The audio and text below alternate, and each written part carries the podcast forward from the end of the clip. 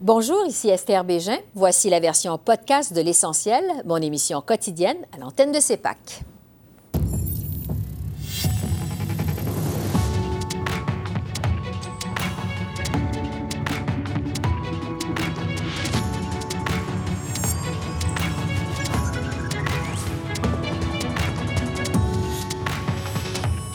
Le directeur du SCRS a recommandé au premier ministre Trudeau d'invoquer l'état d'urgence. Le point avec l'ex-haut gradé de la GRC, Pierre-Yves Bourdois. Dégel des relations Québec-Ottawa sur les transferts en santé. L'analyse du constitutionnaliste Benoît Pelletier. Et on dresse le bilan du sommet de la francophonie en Tunisie avec notre panel d'Est en Ouest. Bonsoir, Mesdames, Messieurs. C'est une dernière semaine cruciale à la Commission sur l'état d'urgence qui se prépare à conclure ses audiences à Ottawa. Plusieurs ministres fédéraux et le premier ministre Justin Trudeau lui-même sont attendus à la barre des témoins au cours des prochains jours. Aujourd'hui, c'était au tour du directeur du Service canadien de sécurité, David Vigneault, de venir témoigner et du ministre de la Sécurité publique de l'époque, Bill Blair. On a appris que le patron du SCRS a recommandé au premier ministre Trudeau de déclarer l'état d'urgence, même s'il estimait que les convois de camions à Ottawa et ailleurs au pays ne constituaient pas une menace à la sécurité nationale.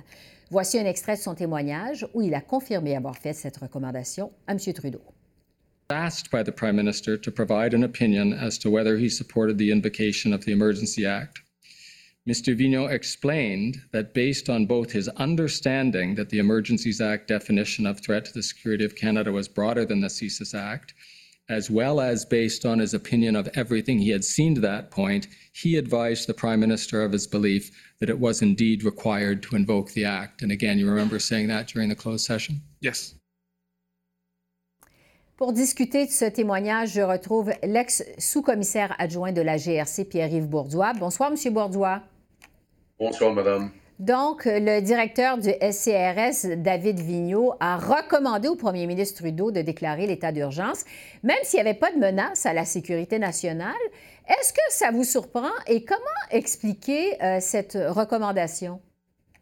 Ben, ce qui est surprenant, c'est qu'initialement, si vous vous rappelez bien, la semaine dernière, euh, la commission rencontre chaque témoin avant leur témoignage devant la commission pour déterminer un peu l'encadrement du témoignage. Dans ce contexte-là, euh, M. Vigneault avait indiqué à ce moment-là, et ça avait été rendu public la semaine dernière, que, à son avis, il ne voyait pas la nécessité de déclencher euh, la loi sur les mesures d'urgence. C'était avant son témoignage aujourd'hui, et c'est pour ça que ça m'a surpris un peu que, lors de son témoignage, il a à ce moment-là indiqué qu'il voyait d'un bon œil le déclenchement des mesures d'urgence donc, pour moi, ça a été un peu surprenant de voir euh, qu'est-ce qui s'est produit entre euh, la rencontre avec les enquêteurs de la commission et son témoignage d'aujourd'hui. Oui, parce que, euh, bon, le SCRS estimait que le recours à la loi sur les mesures d'urgence risquait aussi d'enflammer davantage certains groupes euh, ou des individus extrémistes. Pourtant, le directeur du SCRS a quand même recommandé au gouvernement le 13 février de déclarer cet état d'urgence. Le gouvernement, bon, on se rappelle, annonçait son recours euh, à cette législation d'exception le lendemain, le 14 février en après-midi. Comment vous réconciliez ces deux visions-là? Bien, euh, c'est qu'à l'intérieur de la loi euh, qui, a été, euh, qui a été écrite, il faut se le rappeler, en 1988, il y a une partie de la loi qui inclut l'article 2 de la loi sur le renseignement, si, si, on veut, là, terroriste au Canada. L'article 2 est quand même assez spécifique pour, pour le Service canadien de renseignement et sécurité. Il s'agit pour eux de déterminer si euh, une entité quelconque veut renverser le gouvernement, veut effectuer du sabotage en sol canadien, veut effectuer ou avoir qu'il y a des citoyens canadiens qui soient grièvement blessés ou des infrastructures attachées à, ces individus-là. Donc, c'est quand même assez prescriptif euh, en ce qui a trait à la loi sur euh, le service de, de renseignement canadien de sécurité. Donc, cette, partie-là de la loi est incluse dans la loi sur les mesures d'urgence. Donc, euh, je crois, et selon ce que j'ai entendu jusqu'à maintenant, des témoignages euh, de, bureaucrates quand même assez seniors à l'intérieur de l'appareillage gouvernemental, que euh, eux regardaient l'ensemble des circonstances qui, qui, ont mené à la promulgation de la loi sur les mesures d'urgence. Donc, il n'y avait pas seulement le volet très spécifique de C6, mais il y avait l'ensemble des circonstances qui ont né justement à cette déclaration-là. Oui. Euh, est-ce que ça vous surprend qu'on apprenne seulement aujourd'hui que le directeur du SCRS a fait cette recommandation au premier ministre Trudeau? Ben, c'est assez surprenant si on considère ce qui a été dit euh, la semaine dernière en relation avec, euh, avec ce qu'ils avaient, ce qu'ils avaient partagé avec les enquêteurs de la commission avant sa comparution aujourd'hui. Donc, de là, le, volte-face jusqu'à un certain point euh, m'a surpris, euh, puis j'imagine qu'ils ont surpris aussi euh, les gens de la commission, puisque, évidemment, M. Vigneault a quand même expliqué dans son témoignage aujourd'hui qu'il y avait un, complexe, un contexte beaucoup plus large que simplement l'application stricte de la loi qui gère le Service canadien de renseignement de sécurité. Sur la suite des choses maintenant, parce que, bon, cette révélation euh, que le SCRS a recommandé au premier ministre Trudeau d'invoquer la loi sur les mesures d'urgence, euh, donc ça survient maintenant. Euh, à quel point ça tombe bien alors que plusieurs ministres et le premier ministre Trudeau lui-même sont attendus cette semaine à la barre des témoins? Qu'est-ce que vous en pensez? Bien, j'en pense, je ne peux pas m'empêcher de faire le lien entre ce que le directeur du Service de Canadien de renseignement de sécurité a dit aujourd'hui et ce que la commissaire de la GRC a dit lors de son témoignage de la semaine dernière.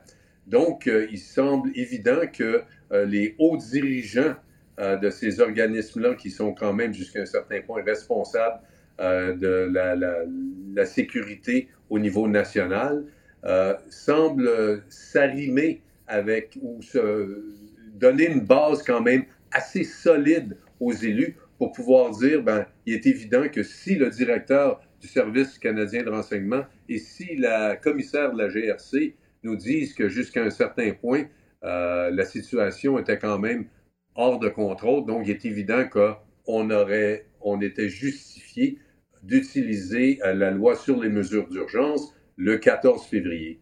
Ouais. Je le disais d'entrée de jeu, il y a plusieurs témoignages très attendus cette semaine devant cette euh, commission, celui du premier ministre Trudeau euh, notamment, plusieurs ministres. Qu'est-ce que vous allez surveiller, vous, plus particulièrement euh, cette semaine? Ben, en fait, j'écoutais justement cet après-midi le premier témoignage du ministre Bill Blair, qui, encore une fois, basé sur son expérience à titre de directeur de police de la ville de Toronto pour 10 ans, indiquait que la, situation qui prévalait, pas seulement à Ottawa, mais à Coos en Alberta, alors que la GRC a arrêté cinq individus, ils ont saisi des armes à feu, qu'à Windsor, il y avait eu quand même un blocage important au pont qui, ont, qui a affecté énormément l'économie canadienne. Il a aussi mentionné Emerson en, euh, au, Manitoba. Donc, tout ça euh, semble vouloir, euh, ni plus ni moins, donner une vue d'ensemble de ce que les élus vont euh, euh, expliquer à la commission.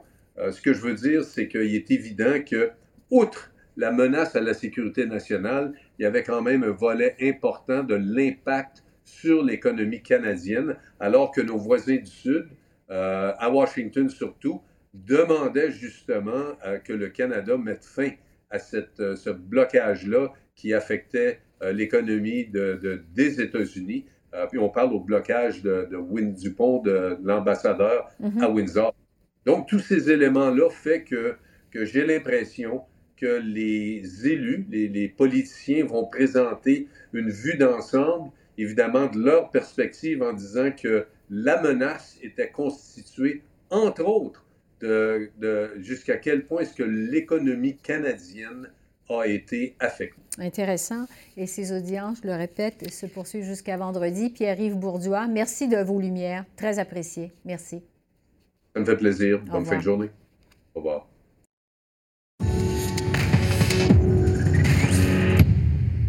Ottawa va transférer 268 millions de dollars au Québec au cours de la prochaine année pour soutenir les soins à domicile et les soins en milieu communautaire, de même que les services en santé mentale et en toxicomanie. Cet argent provient de l'investissement de 11 milliards de dollars sur 10 ans, prévu dans le budget de 2017 pour l'ensemble des provinces et territoires. Questionnaire à savoir pourquoi Ottawa annonce un renouvellement de l'entente uniquement pour l'année 2022-2023 plutôt qu'à long terme. Le ministre de la Santé, Jean-Yves Duclos, a expliqué que les provinces ont besoin de temps pour évaluer leurs besoins en matière de soins de santé dans le contexte de la pandémie. Le voici. Deux raisons. La première, c'est que les provinces et les territoires ont souhaité un renouvellement d'un an. Et la deuxième, c'est que la raison pour laquelle il est souhaité de renouveler un an, c'est que, comme on sait, la COVID-19 a créé beaucoup de dommages dans nos communautés, dans nos organismes communautaires. Donc, les provinces et territoires, et le Québec en particulier, a besoin d'un petit peu plus de temps pour prévoir ce qu'on a envie de faire ensemble au cours des années qui vont suivre. Alors, pour analyser cette annonce, est-ce que ça pourrait vouloir dire pour la suite des choses? Je retrouve Benoît Pelletier, qui est constitutionnaliste à l'Université d'Ottawa. Bonsoir, professeur Pelletier. Bonsoir.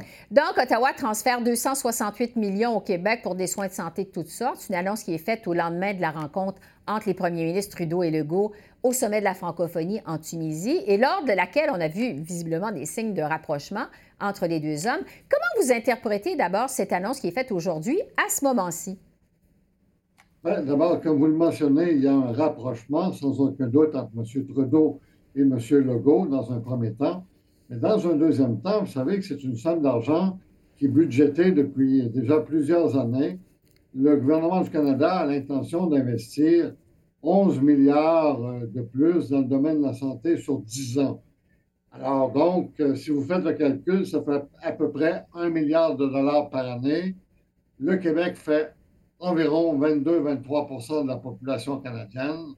Donc, ça explique pourquoi le Québec reçoit une somme de tout près de 270 millions à partir de ces investissements-là déjà projetés, déjà budgétés de la part du gouvernement du Canada. Mais sur le fait qu'elle soit faite aujourd'hui, cette annonce, comment vous interprétez ça? Bien là, vraisemblablement, la rencontre entre M. Legault et M. Trudeau est profitable pour les deux, elle est bénéfique. Je crois que ça marque effectivement un réchauffement de la relation entre Québec et Ottawa. On sait que cette relation-là était très tendue euh, au cours des derniers mois. Peut-être l'est-elle encore tendue, mais elle est sans doute moins maintenant mm-hmm. qu'elle l'était auparavant. Parce que lors de cette rencontre, justement, entre les deux hommes en Tunisie, le premier ministre Legault s'est montré ouvert à l'idée de partager les données du Québec en santé avec Ottawa, alors que c'était euh, une fin de non-recevoir, pas plus tard qu'au début du mois de novembre, lors de la rencontre des ministres de la Santé à Vancouver. Euh, qu'est-ce que vous pensez de cette soudaine ouverture de la part du gouvernement du Québec en matière de santé? Oui, j'aime l'expression que vous utilisez. C'est une ouverture, effectivement, de la part du Québec. C'est une ouverture de la part du Québec euh, par rapport à ce que M. Trudeau a à offrir en termes d'investissement en matière de santé. Et c'est une ouverture également de la part d'Ottawa euh, en ce que Ottawa se dit davantage prêt à plaire au Québec et en quelque sorte à plaire au gouvernement Legault, alors que euh, les deux gouvernements étaient à bâton rompu au cours des derniers mois. Alors, donc, une ouverture réciproque, une ouverture euh, mutuelle, euh, mais je, vous dirais néanmoins que euh, nous sommes encore en présence de fonds ciblés. Je comprends que les cibles sont très larges, sont très générales. Les cibles portent sur la toxicomanie, la santé mentale, les soins à domicile, les soins en milieu communautaire. Mais il n'en reste pas moins que nous sommes en présence encore de fonds ciblés. De la part du Québec, c'est une belle ouverture. Et l'idée que le Québec dise qu'il est prêt à échanger des données avec Ottawa, ben ça, à mon avis, c'est une nature à plaire à bien des Québécois parce que les Québécois, je crois, voient d'un mauvais œil euh, l'obstination du Québec à garder pour lui ses propres données en matière de santé, alors que lorsqu'on échange les données entre le Québec et les autres provinces canadiennes, et même l'ordre fédéral du gouvernement, on en vient à identifier des pratiques exemplaires. et améliorer, et améliorer globalement le système de santé, mm-hmm. non seulement au Québec, mais dans tout le Canada. Oui, parce que, euh, bon, euh, je reviens toujours sur cette rencontre euh, en marge du sommet de la francophonie, parce que c'était la première entre M. Trudeau et M. Legault depuis les élections au Québec. Et comme on le dit, on assiste visiblement à un changement de ton entre les deux hommes. M. Trudeau a même dit en fin de semaine que le Québec, et je le cite, fait une bonne job en matière de données, a même dit que le modèle québécois pourrait servir d'inspiration. bon, on le voit, les relations sont plus cordiales. Est-ce que le Québec pourrait se dissocier du Front commun des provinces relativement au transfert en santé? Bien, à mon avis, ce serait une erreur s'il s'en dissociait. Euh, d'abord parce que, bon, au sein du Front commun, le Québec a historiquement exercé un sain leadership. Euh, ce n'est pas le premier Front commun qu'il y a, notamment en ce qui concerne les transferts fédéraux en matière de santé. Et le Québec est un leader important au sein du Front commun. S'il s'en dissocie, il va considérablement affaiblir les autres provinces canadiennes. Et les grands, grands objectifs en matière de financement de la santé ne sont pas encore atteints. Alors, à mon avis, le Québec a tout intérêt à maintenir le front commun avec les autres provinces et à démontrer au sein de ce front commun qu'il sait être un leader. Hmm. Euh, parce que, en fait, je vous pose la question parce que plusieurs se demandent si ce à quoi on a assisté en fin de semaine, ça pourra ouvrir la voie à une entente asymétrique avec le Québec en matière de santé. Ça a déjà été le cas. On en discutait ensemble la semaine dernière. Qu'est-ce que vous en pensez? Moi, je le crois. Je crois qu'effectivement, c'est bien parti. Moi, je suis très heureux de ce réchauffement, je dois vous dire. Très, très heureux. Parce que d'abord, c'est là-dedans que je crois, moi. Quand, quand je quand je pense au fédéralisme canadien, je pense d'abord et avant tout à la collaboration intergouvernementale. Alors, c'est très bien parti pour une entente asymétrique entre Québec et Ottawa éventuellement. Et je vous dirais qu'il ne euh, faut pas sous-estimer la pression que M. Trudeau a sur les épaules. Euh, dès le moment où M. Legault a dit aux électeurs à la dernière élection fédérale de ne pas voter pour M. Trudeau, eh bien, il y a bien des militants du Parti libéral du Canada qui, à compter de ce moment-là, à partir de ce moment-là, en ont, voulu terriblement M. Legault. Et, euh, et ont réduit considérablement la marge de manœuvre de M. Trudeau en ce qui concerne sa capacité de satisfaire le Québec et de plaire au Québec. Alors, s'il y a un réchauffement au-delà de la partisanerie politique, au-delà des militants du Parti libéral du Canada, s'il y a un réchauffement maintenant, je ne peux que m'en réjouir. Ouais. Messieurs Trudeau et Legault qui doivent se rencontrer euh, de nouveau au mois de décembre, donc c'est à suivre. Entre-temps, Benoît Pelletier, constitutionnaliste à l'Université d'Ottawa, merci beaucoup de vos lumières. Merci. Ça me fait plaisir. Et on revient sur le sommet de la francophonie qui a pris fin dimanche à Djerba, en Tunisie. Cette rencontre, on le sait, survenait en pleine tension politique, alors que le président tunisien s'est donné tous les pouvoirs. C'est d'ailleurs ce qui avait poussé Ottawa à manœuvrer en coulisses pour tenter de faire annuler, mais sans succès, la tenue de ce sommet. On en dresse donc le bilan avec notre panel d'Est en Ouest. Tom Urbaniak à l'Université du Cap-Breton, Nathalie Desrosiers au Massey College et Frédéric Boilly à l'Université de l'Alberta. Bonsoir à vous trois.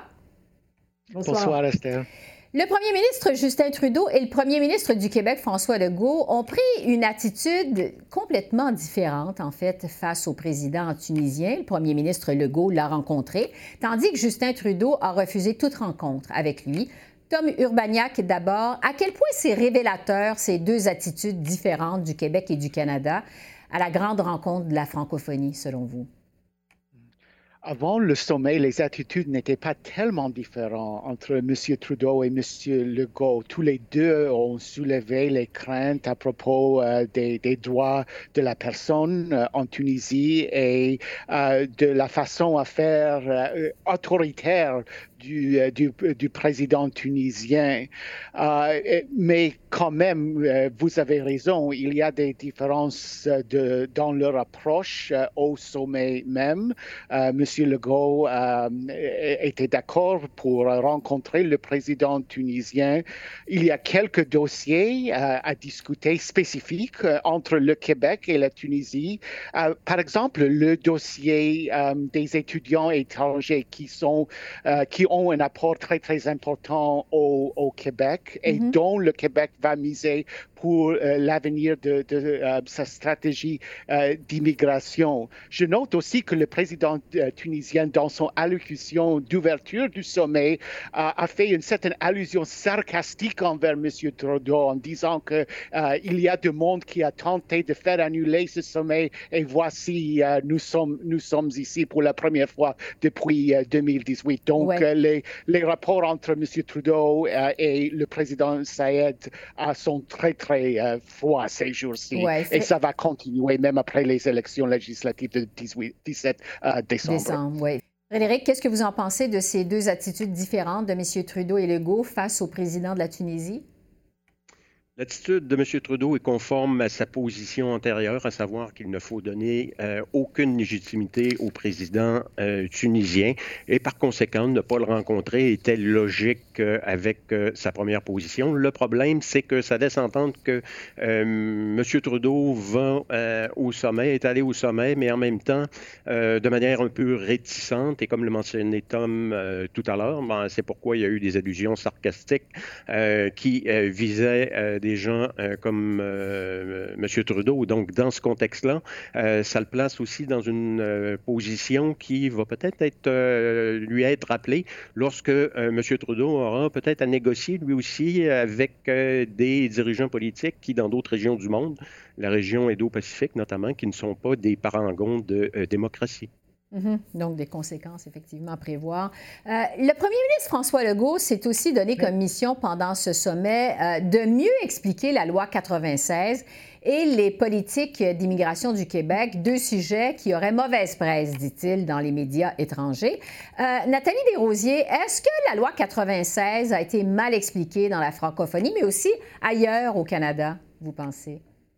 Ben, c'est un projet de loi et c'est une loi qui est très difficile à expliquer parce qu'elle utilise la, clause dérogatoire, la, fameuse clause non-obstant. Donc, elle immunise le gouvernement de toute révision judiciaire. Alors, ça soulève des inquiétudes. Si, comme le gouvernement le dit, c'est une approche équilibrée qui respecte bien les droits des minorités tout en protégeant le français, euh, pourquoi donc euh, esquiver la révision judiciaire? Alors, euh, c'est normal un peu qu'il y ait des réticences et qu'il y ait des interrogations qui soient, et c'était dans la presse étrangère, tout comme dans la presse canadienne. Et le deuxième point, et euh, c'est là aussi où, c'est parce que dans la loi, pour des gens qui s'apprêteraient à immigrer au Québec, il y a quelques euh, instances, il y a quelques dispositions qui pourraient faire peur. Une, c'est la limite des services gouvernementaux pour ceux qui ne parlent pas français.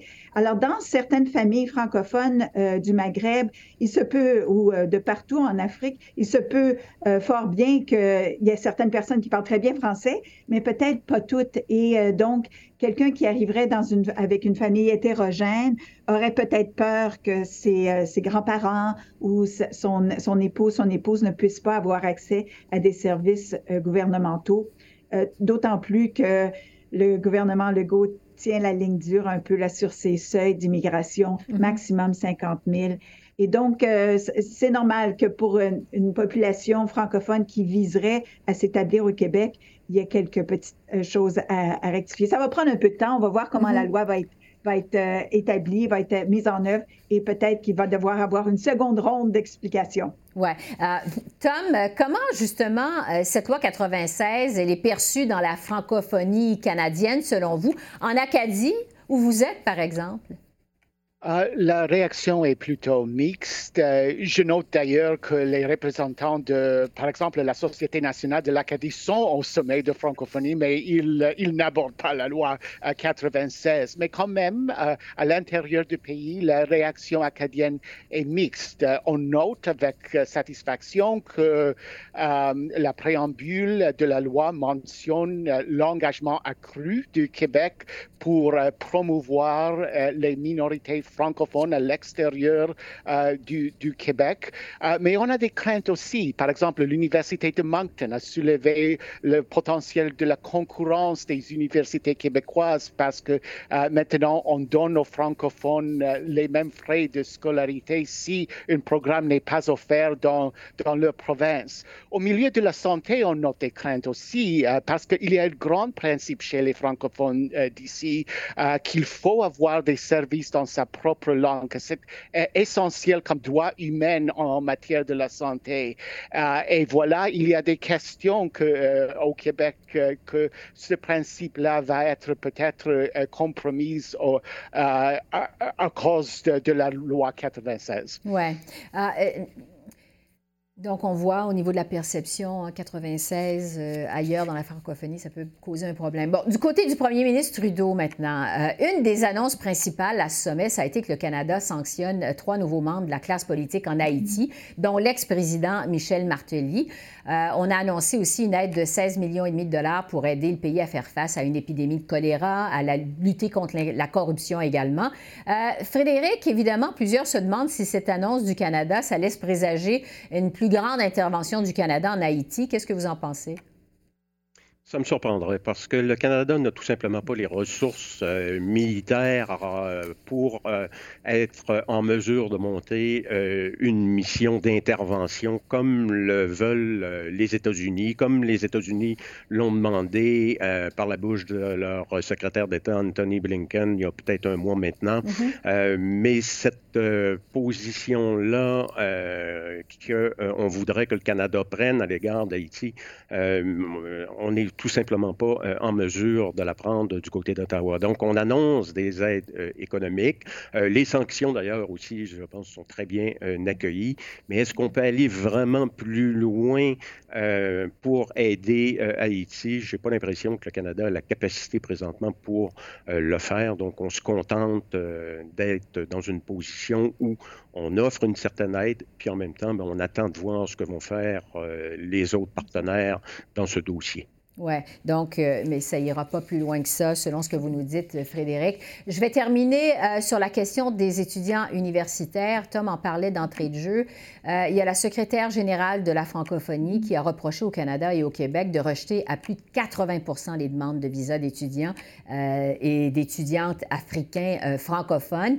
Le premier ministre Trudeau a dit de son côté qu'il va demander au ministre de l'Immigration d'agir dans ce dossier-là pour voir ce qui peut être fait. Nathalie Desrosiers, je vais terminer avec vous. À quel point est-ce que c'est un dossier important euh, que ces euh, questions des étudiants universitaires?